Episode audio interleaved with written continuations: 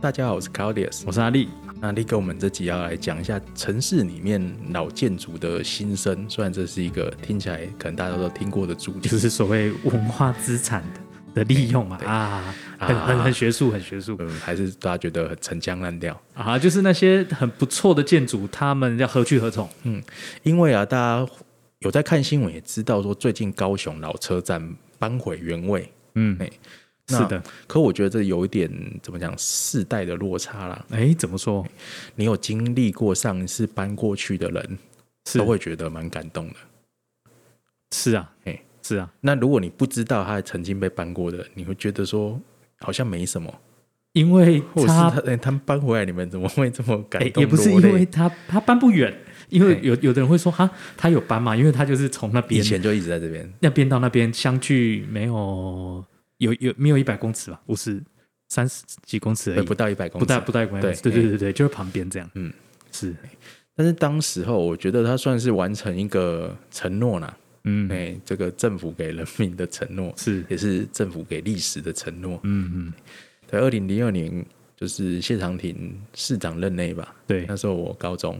我好像也有讲过，好，把这个车站搬到旁边的时候，他们就宣示说有一天我要把它搬回来，嗯而且嗯作为新车站的核心、新车站的入口。哦，那个承诺这样也承诺了很久了哦对，哈，那这工程整个当然是有 delay 啦，是那其中设计也变更过好几次。嗯，对，那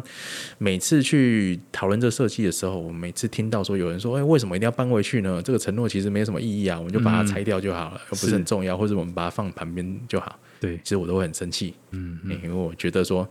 他小时候就在那，我小时候就在那边，嗯然后、那有一天他把它搬走了，告诉我这一定会搬回 来，结果你把它拆了，对，我就是觉得有说被欺骗这是你答应我的事情啊，你就应该把它完成， 你要你要拆你你早点拆一拆，也不是啊，嗯不然那那个我说说要拆的人都是一些可能不觉得这件事很重要的市民啊。嗯是，对，但是对于我，比如说小时候就以这个车站作为南来北往的一个入口，或者是以嗯前上课就在这个车站旁边，对，那我就觉得说，这东西是以前我们生命或是回忆中的一部分。嗯那既然他在以前就承诺要这样保留，我就希望说他这样完成。嗯对，那终于是完成了。对我们有这样记忆的人来讲，还是一件诶、蛮有感触的事情。嗯嗯嗯，听起来是 ending 了， 好， 谢听起谢来大是家。 ending 没有没有。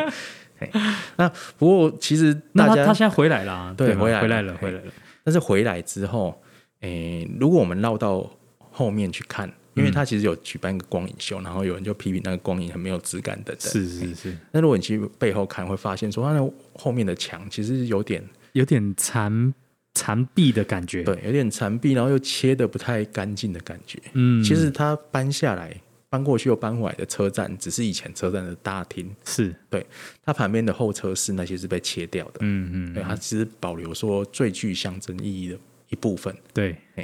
当然，这还是一个，就算以那个时代来讲，已经很不简一个单的折工程。中的做法了，对，嘿那所以我们这集要来讨论说，历史建筑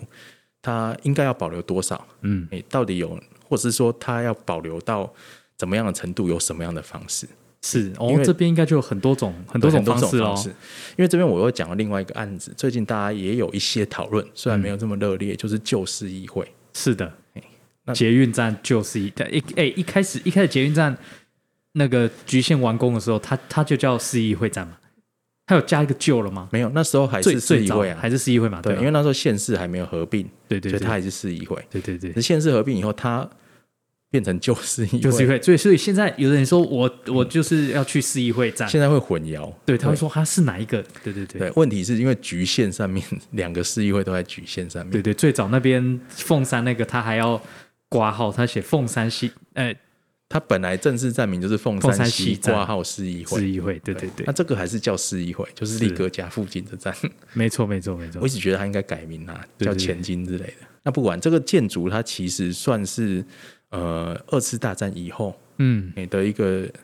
现代主义的建筑啦。对，对，它不像我们传统中认为的古迹那么的久。那其实也蛮久了、啊应该到现在也五十年了、欸。那它完成在诶、西元一九六六年，嗯所以这样算起来是还没有到六十年还，没五到十60五年年，嗯嗯，是一位叫做王昭凡建筑师的作品。对，那说到这个王建筑师，他在高雄还做了蛮多有名的案子，对哦，所以文好像说文化中心也是他，对大家做最的熟悉的应该就文化中心，嗯嗯，然后像中正纪纪馆，对，哎、高速公路旁边那个，对哎，所以他做的大概会有一点点结合传统语汇跟现代主义的模式，嗯嗯嗯哎、的建筑，对，对，那又跟以前这么具象的所谓中国传统建筑又不太一样，嗯嗯对。那是因为后来有后面还有扩建一个叫做高峰大楼，对，对，那也是他的作品。嗯嗯嗯嗯嗯。那这个市议会啊，它比较特别的地方是，它那时候为了考虑说高雄炎热的气候，嗯，对，它的正面是有一个有点像洞洞的墙，嗯嗯对嗯，那加上说一些简洁的垂直啊、水平装饰线条，嗯嗯，所以算是一个适应气候的现代主义建筑。对，对，那在现代来看，你可能一般人会觉得说，好像没有特别的装饰，哦，或嗯者是好像没有说以前像富丽堂皇的古典时代建筑对，那么的气派啦。嗯对，但是它算是一个处理的还蛮不错的建筑。嗯，我觉得现在主义的东西，我觉得都算蛮，我自己啊聊自己会觉得蛮耐看的，对，就比较对没有太强烈的视觉的那个很鲜明的感感受，所以我觉得都都就是蛮蛮舒服的。对，很嗯可惜的哦，是你看到现代市议市议会可能会没有这个感觉，对因为它被改建过哦，，哼哼对对对，它被改建的有点四不像的感觉，嗯嗯嗯它就是加了一个假山墙。对他那个将军有有，我我自己觉得哎有点像学校还是什么，就是那种就是那个样子的的对，的造型。呃，它是在一九八零年代那时候，因为后面的市议会改建新大楼嘛，然后他顺嗯便把前面拉皮，哦，对，他就把前面拉皮的越来越大，看起来比较比较气气派派。嗯一点，对，然后我觉得就失去那个原来那个尺度的和谐性。嗯嗯哎，那时候我是觉得有点可惜，它跟原来的原貌已经有点差距。嗯嗯不过它是被指定成历史建筑，嗯嗯，对，所以它必须被保留下来。以他现在这个模样，对，这样子。可是这块地啊，它一直闲置到现在。对，那是不管是市府，哦或者从是县市合并对之后嘛，从县市合并之后，对，对，或是其他的像议员或者其他人都一直想说，哎这块地是不是有可能其他的用途？嗯嗯，那刚好、哦、又在今年，在市议会的对面、哦、有一个捷运的联合开发案，嗯又标出去了。对，那是标给力宝集团的子公司嗯嗯哦，新建办公大楼跟这个清创空间，嗯而且它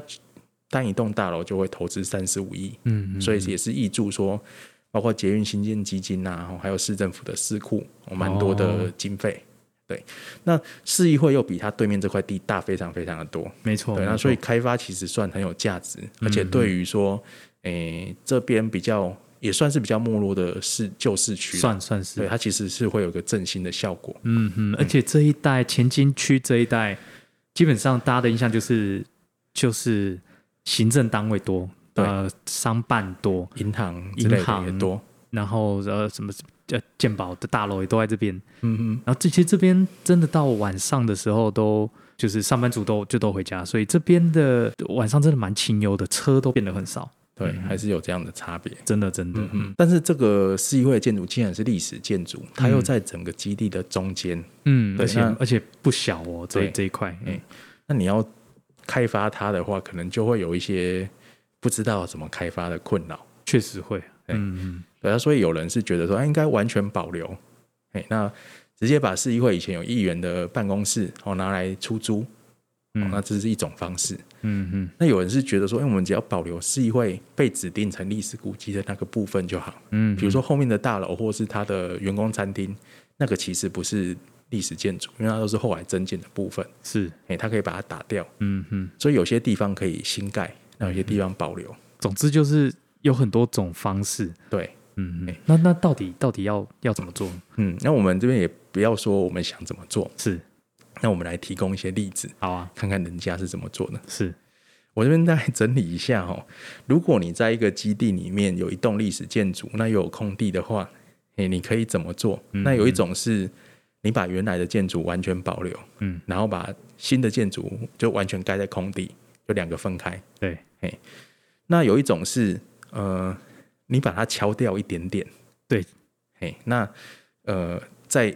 包括敲掉那一点点的地方盖新的建筑，然后跟它接在一接起，在一起，然后但是你把接在一起的地方，就是把你敲掉的地方盖成像原来一样，哦，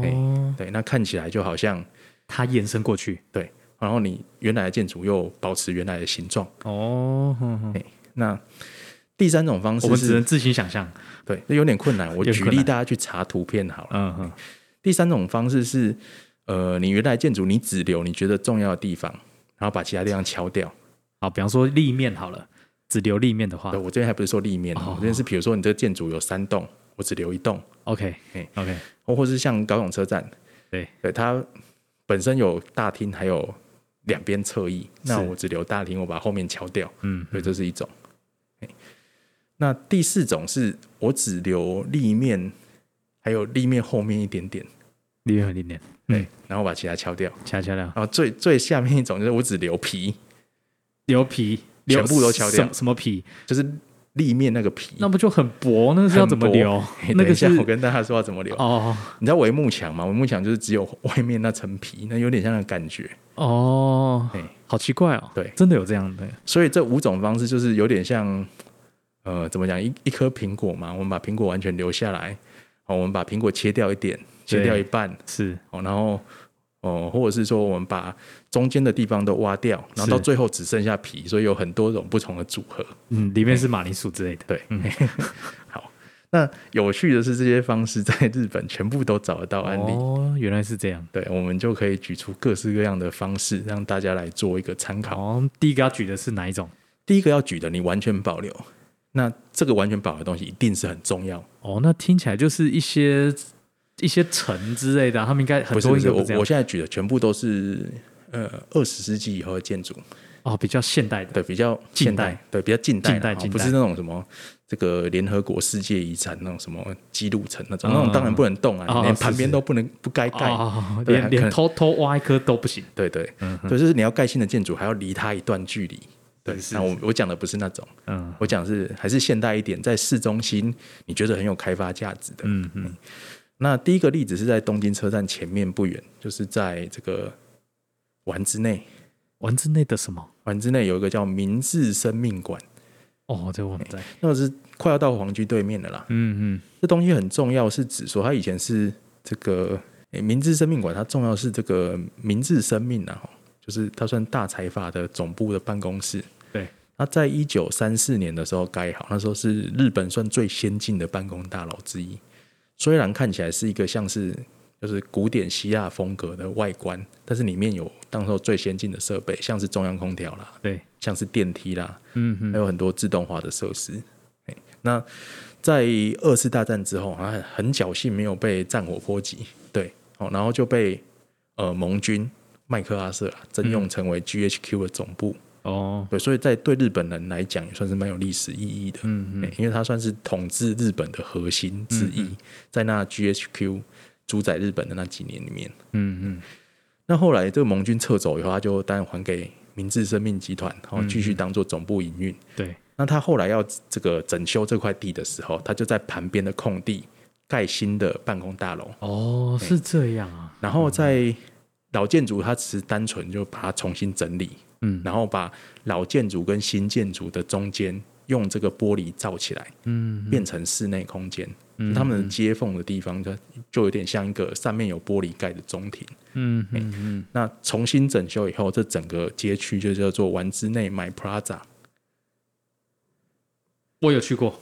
想起来哦有想起去来了过哦，看它了图就想起来。它是呃，应该说它是，它好像是是好像不是百货，好像是商办。对，上但半你为主，但里是面有其些实商店，你可以你可以进去，对，你可以进去。我记得在大厅那那一次还有听看到那个歌手唱那个，有用那个乌克丽丽，然后台台湾那个梁静茹有翻唱那首歌，噔噔噔噔噔噔噔噔噔噔我哦连噔，这个都记得。噔噔噔噔噔噔噔噔噔的那个日本歌手，嘿我记得他在大厅还有唱，然后那时候我看到，想起来想起来，所以其实还蛮多观光客会经过那一对带对的啦对对对，哎他因为他他可以进去，对，因为离这个车站也不远。是是是，那这个建筑真的很气派，所以大家可以有机会可以很去气看派一很下。气派，对，那就是因为它是一个这么有历史意义的建筑，所以它是整栋保留。是哦，那年里面以前有点像就是古色古香的大厅，那些你都可以嗯去参观。对哎，那当然就不能完全不能动它，因为它是国家重要文化财。嗯哦所以这是一种完全保留历史建物的范例。但是你当然你可以开发的范围就受限制。哎、不过我觉得，如果以我观光客角度看的时候，会真的是觉得是两个不同的东西，只是会觉得它很巧妙的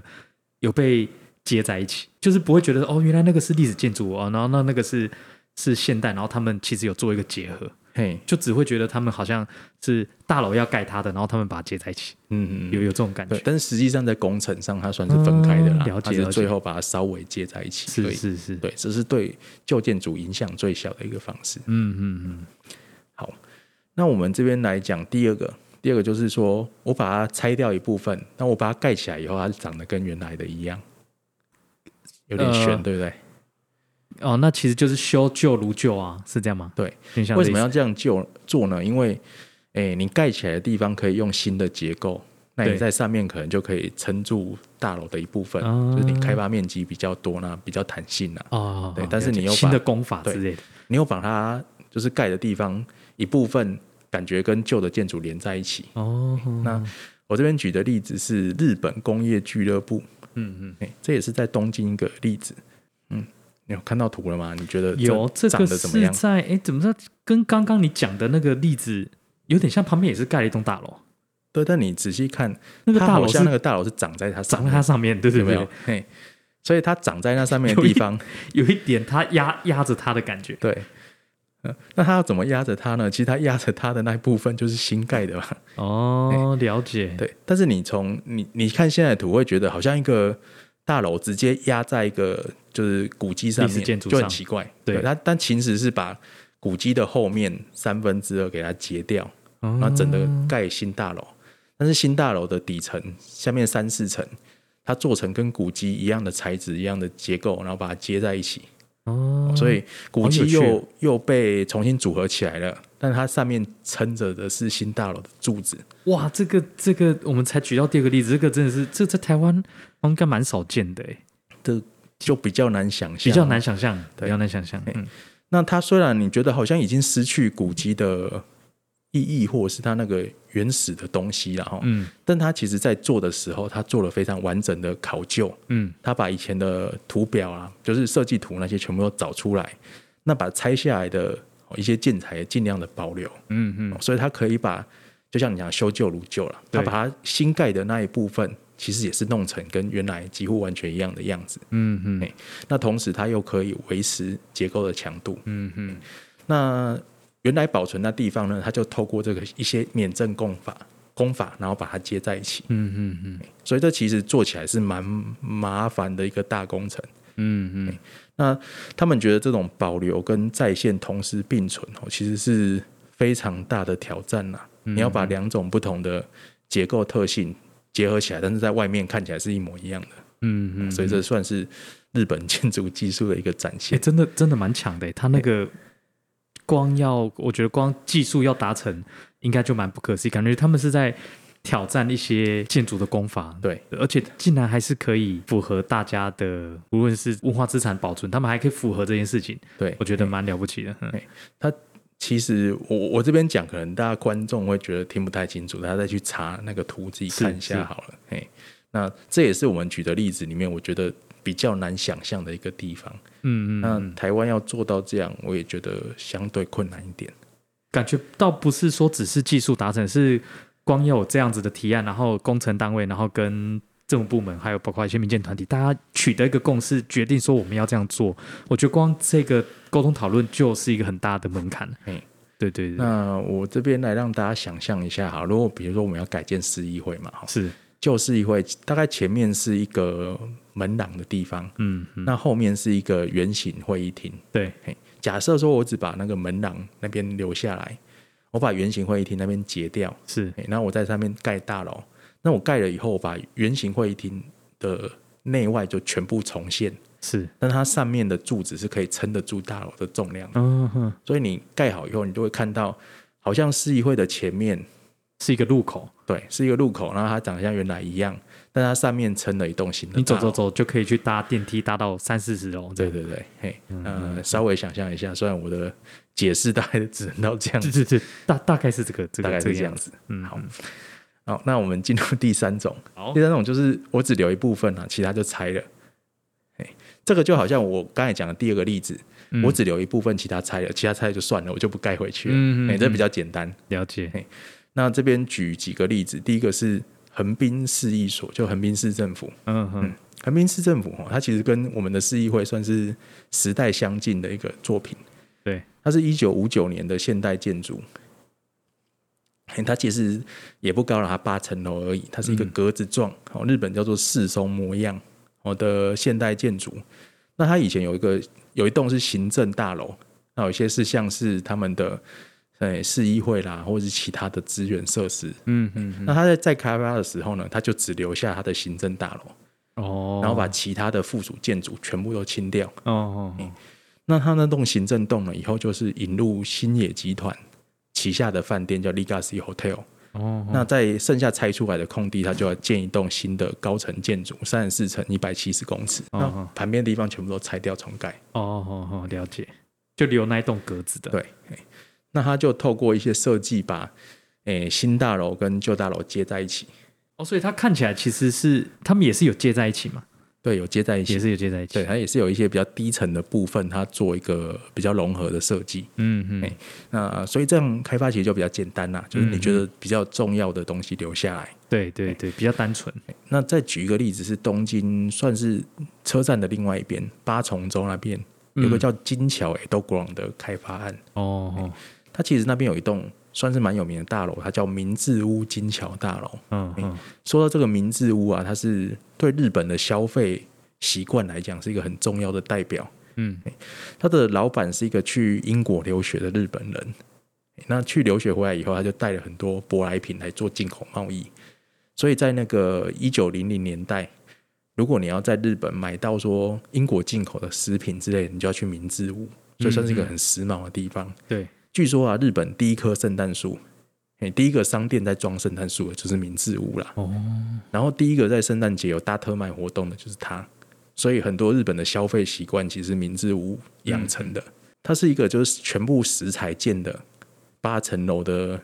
其实就结合现代跟古典的一个大楼。嗯嗯有有一点古典，那个时候的纽约、伦敦其实都可以看到类似的建筑。哦，对对，有有有那种感觉，嗯，时代广场那附近之类的，那时候啊，这栋大楼是在淹没在很多差不多高的大楼里面，但是那些大楼其实基地都很小，就可能是一百平、两百平这样。嗯嗯，那在二零零二年，因为这个地方被指定成都市再生紧急准备地域，嗯欸所以他们有一个大开发的计划，对，然后就是当地的地主哈、哦、组成这个再再生协会啦，然后慢慢的去整合，那推出了一个更新的计划，嗯嗯它就是把其他地方就是比较不重要的建筑全部都拆掉，嗯，对，然后在旁边在它后面盖一栋新的，也是大概一百七十公尺高的办公大楼。哦，那它的新大楼的立面还有它的量体，其实配合明治屋的设计。哦，有有有点它的延伸的那种语汇，对对对，嗯，它在旁边先盖了一栋跟明治屋差不多大的大楼，但它是新的。那在后面又盖了一栋高层，哎，所以它是三栋结合在一起，让你这个明治屋在这边扮演一个就是有点像元老的对元老角，色但是就是协调，好像它的底层的一只脚那种感觉。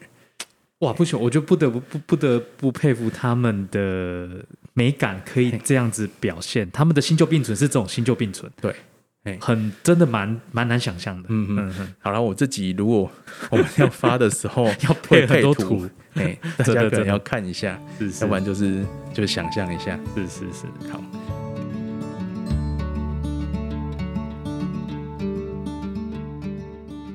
第四个是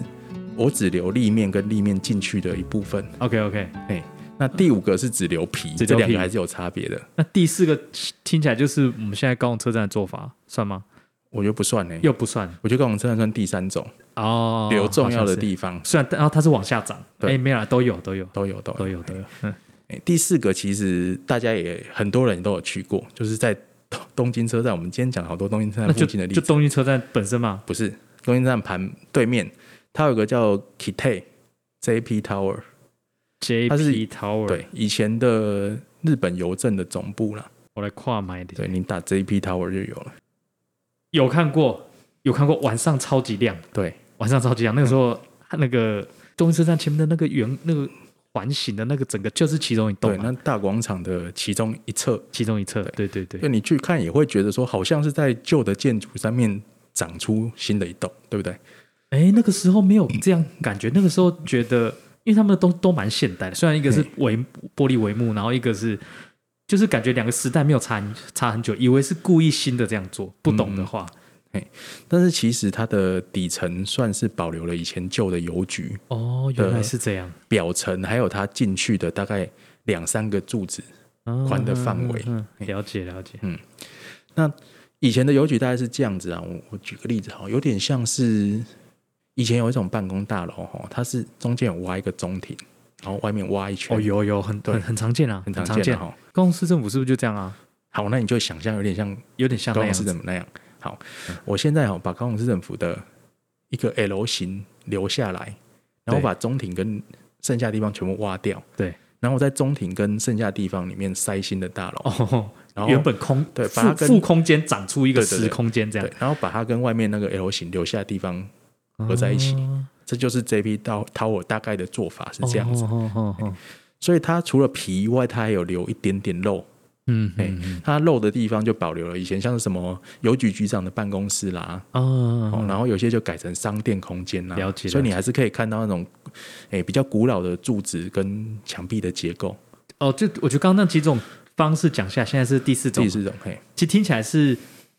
旧的东西跟新的东西它们的比例的掌握，就越来越听听起来少有这样子的，有大概可以用这样子来，对我这样故意举这种例子。对对对对，有有可以这样子来来看嘿，嘿来观察，对啊，因为你是以前虚的空间，你把它全部都填满，对所以那个对其实结构也很稳固啦。那你就只是要把跟外面旧的皮跟肉稍微给它连在一起。嗯嗯，不过就感觉他们的惯用手法都 有这样子的的倾向，对啊，对对他们都对做的蛮漂亮的。都做蛮漂亮的嘿，而且像 Kite 里面，它就是把呃虚实空间，它用一个大的三角形中庭，哦，就是透明的玻璃的，就变成商场的中庭，嗯再把它串接在一起。了解了解，嘿嘿那这也是算观光客很常去的一个哦商场。，嗯嗯，了解。那讲最后一种，最后一个就只留皮。只留皮呀、对那不就只留砖墙而已嘛。嗯，我这边要讲一个例子，它不是故意只留皮的，但是它是迫于无奈只留皮的。嗯，嘿嗯这个例子是在神户，神户有神个户的什么神户海边有叫神户海岸大厦。哦，我我去过神户港，对那边吗？哎、附近怎么都觉得东北港北港，对，但是它里面结构完全不同。它只留皮，所以是下层那个是它皮嘛。对，它是它的皮。哦，神户海岸大厦的故事是这样子啊，它以前是三井物产的神户分公司，嗯好像一九一八年就完成。对对啊，算是因为因为以前神户算是一个对外贸易很重要的港口，对，哎、所以在三井那边设有一个蛮重要的支店。哎、它是一个现代风格的古典主义建筑，就是说它把古典的那些山墙啊、立柱，把它简单化，然后变成比较直线简洁的方式。嗯，然后又加入一点点哦日本风格，像唐破风的曲线的那嗯种符号，哎、所以也算是蛮有趣的抽象化的古典建筑。其实，在台湾的日治时期也有一点点这样的味道、对哎对对，好像因为也其实蛮多就的。同一个时期嘛，也对嘛留对下嘛蛮多这种建筑。对对对，但是很遗憾的，在这个阪神淡路大地震的时候，哎，它就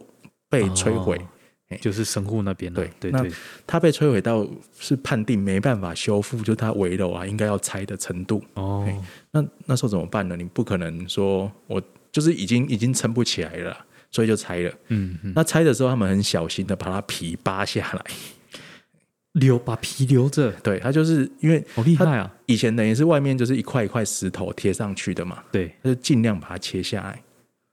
那后来重盖一栋十五层的新办公大楼之后，它就留那个空间把皮贴在外面。哇，这样日日本人到底在想什么？嘿哇，不可思议。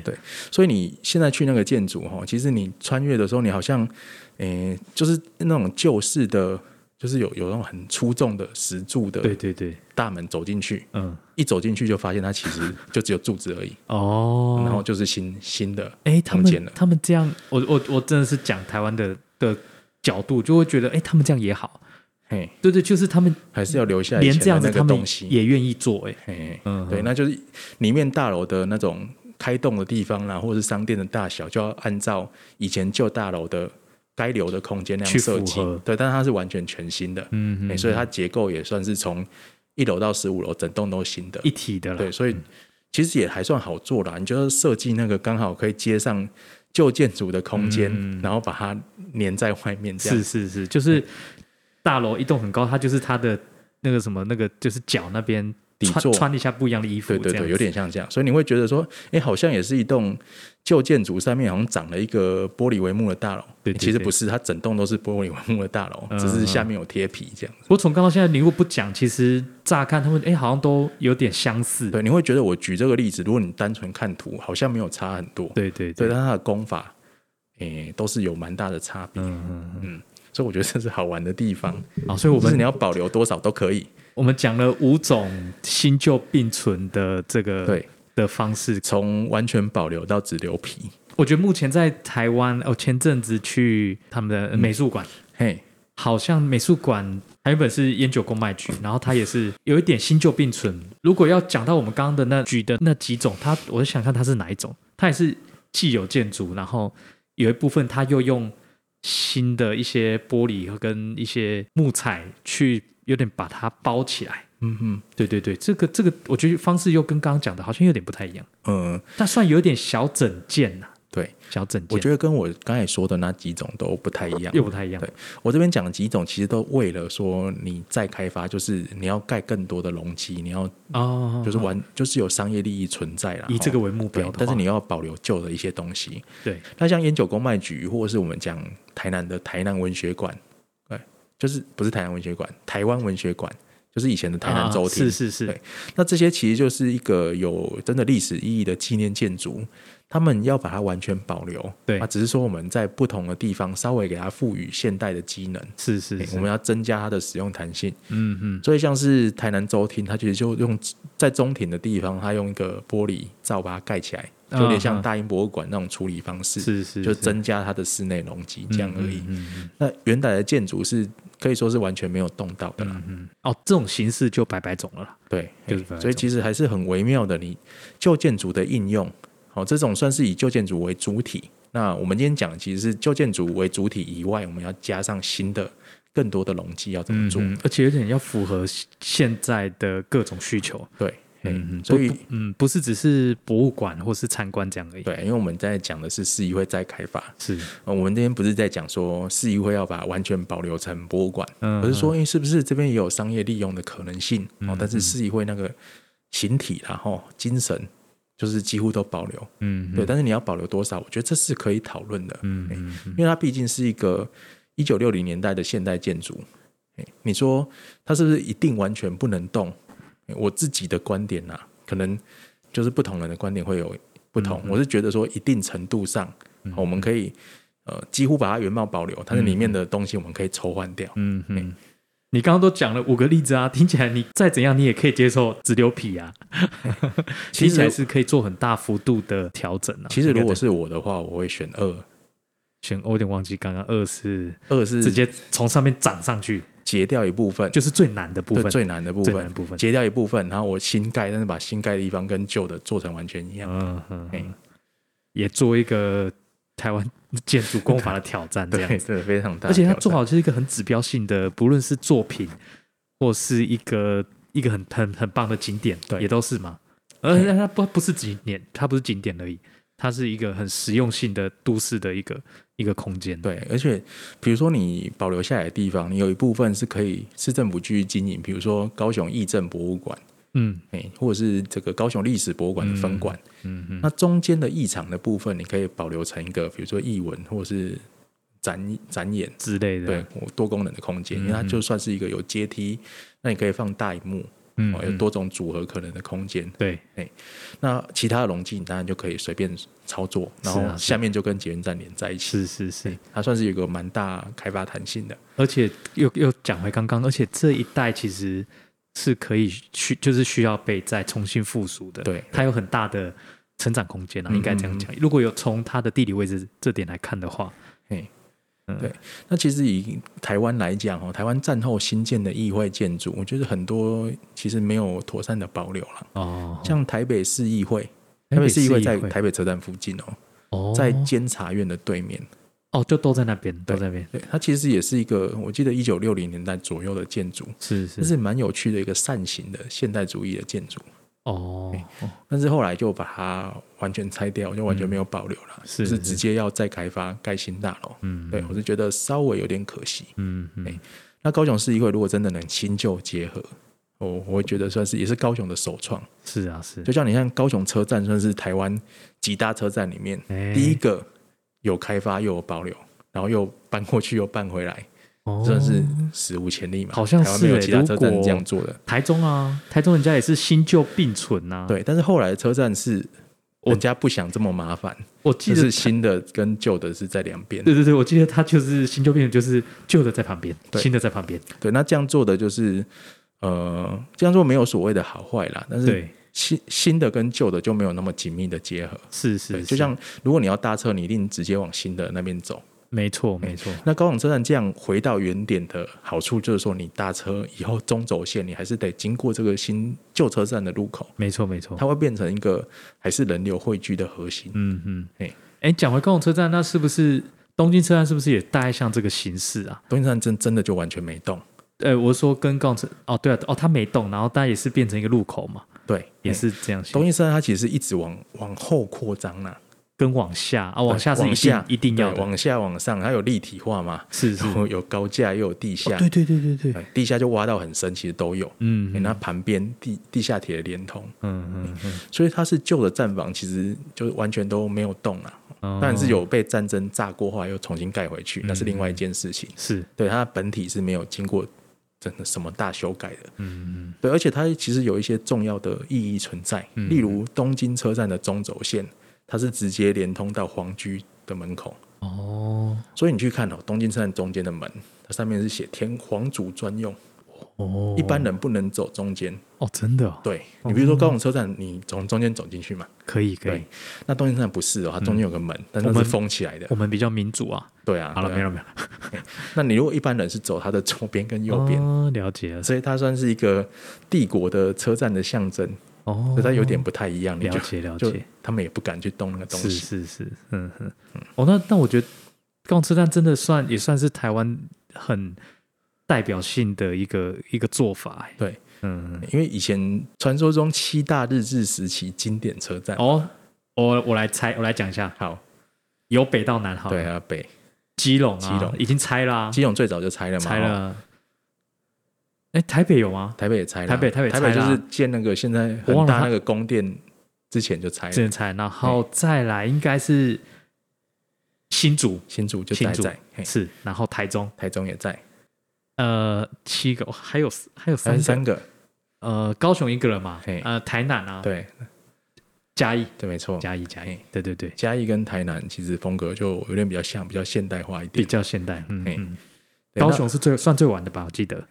那其实高雄是一个转类点呐、啊是是是，就基隆拆、台北拆，然后接下来换到高雄的时候，哎、高雄留，哎、哎，那接下来台中就留，台南就留，是是是那未来新竹跟台南，哎、新竹跟嘉义也留，是是是，所以高雄算是我们的台湾的领先者啊，嗯嗯，第一嗯个在这几大车站里面第一个保留的，没错，所以没错后来的人就不敢拆，全部留。哦，原来是这样嘿哦，一个他的小故事这样，对啦，就算是台湾时机保存的转折点嘛，因为嗯你高雄市政府这样做了，后面的人就不敢，哎，好奇怪，真的是，对大家这就有这有差哎，对，带风向嘛，真的有差，哎、嘿那个这个民众的意识也就会不一样。嗯嗯，这一集就是带大家讨论很多种方式嘛，对其实就是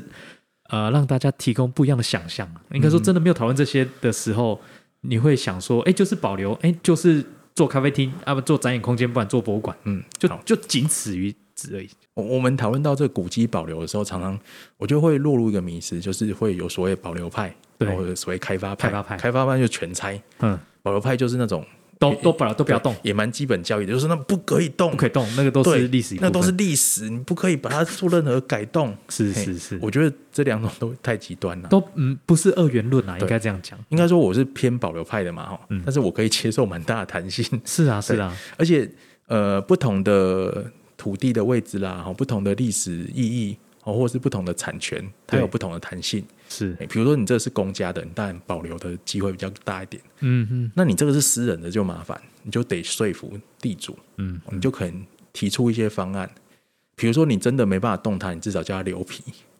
哦是是或者你多留一点，留越多，我给你越多的容积奖励等等，是是它可能就可以达到一个平衡点。嗯让你这个个城市在变化过程之中，哎、这旧的东西好像都留下来。嗯，应该说就新旧新旧都并存并对存，对所以嘿就不是不会，要么就消失，要么就全部留着。对啊，全部留着，你会觉得哎、好像什么都不能动，好像也有点麻烦。哎嗯嗯嗯，那以高雄这样年轻的城市来讲，诶、当然我们有的历史资产没有很多啦，所以我们更该努力的去保留。这点是是实在话对，啦，好所以真的是这样。能留的我们尽量留，但是我们也要给它足够大的弹性，足够大的诱因。嗯哦，那以及比较多元的选择，那我们在这其中找到一个大家都能接受的方案。嗯嗯，对我是愿意这样有保有这样的弹性的啦。嗯嗯嗯嘿。好了，大家如果有什么想法，也可以欢迎在对，因为粉丝我页觉这得边今留天意讲这个议题是未来我们一定会遇到很多很多这样的案子。嗯哎、那比如说也有一些私人建筑啊，大家可能拆了以后就会说，有人说好可惜啊，嗯那有人就会说啊，你想要保留，那你怎么不去花钱把它买下来，你之自类己去买下来不就没事了？嗯哎、嗯，那这些都是公共讨论里面不同的意见，对，那我们提供一些别人怎么做，嗯那以后我们可能就会有一些在地的反思跟我们自己的做法出现。没错没错，有给给大家很多不一样的想象。嘿，我嗯，不是只有选边站而已。没错没错，是是是，好，好，那么我这们集这集就就先到这里，好，大家再见，拜拜，拜拜。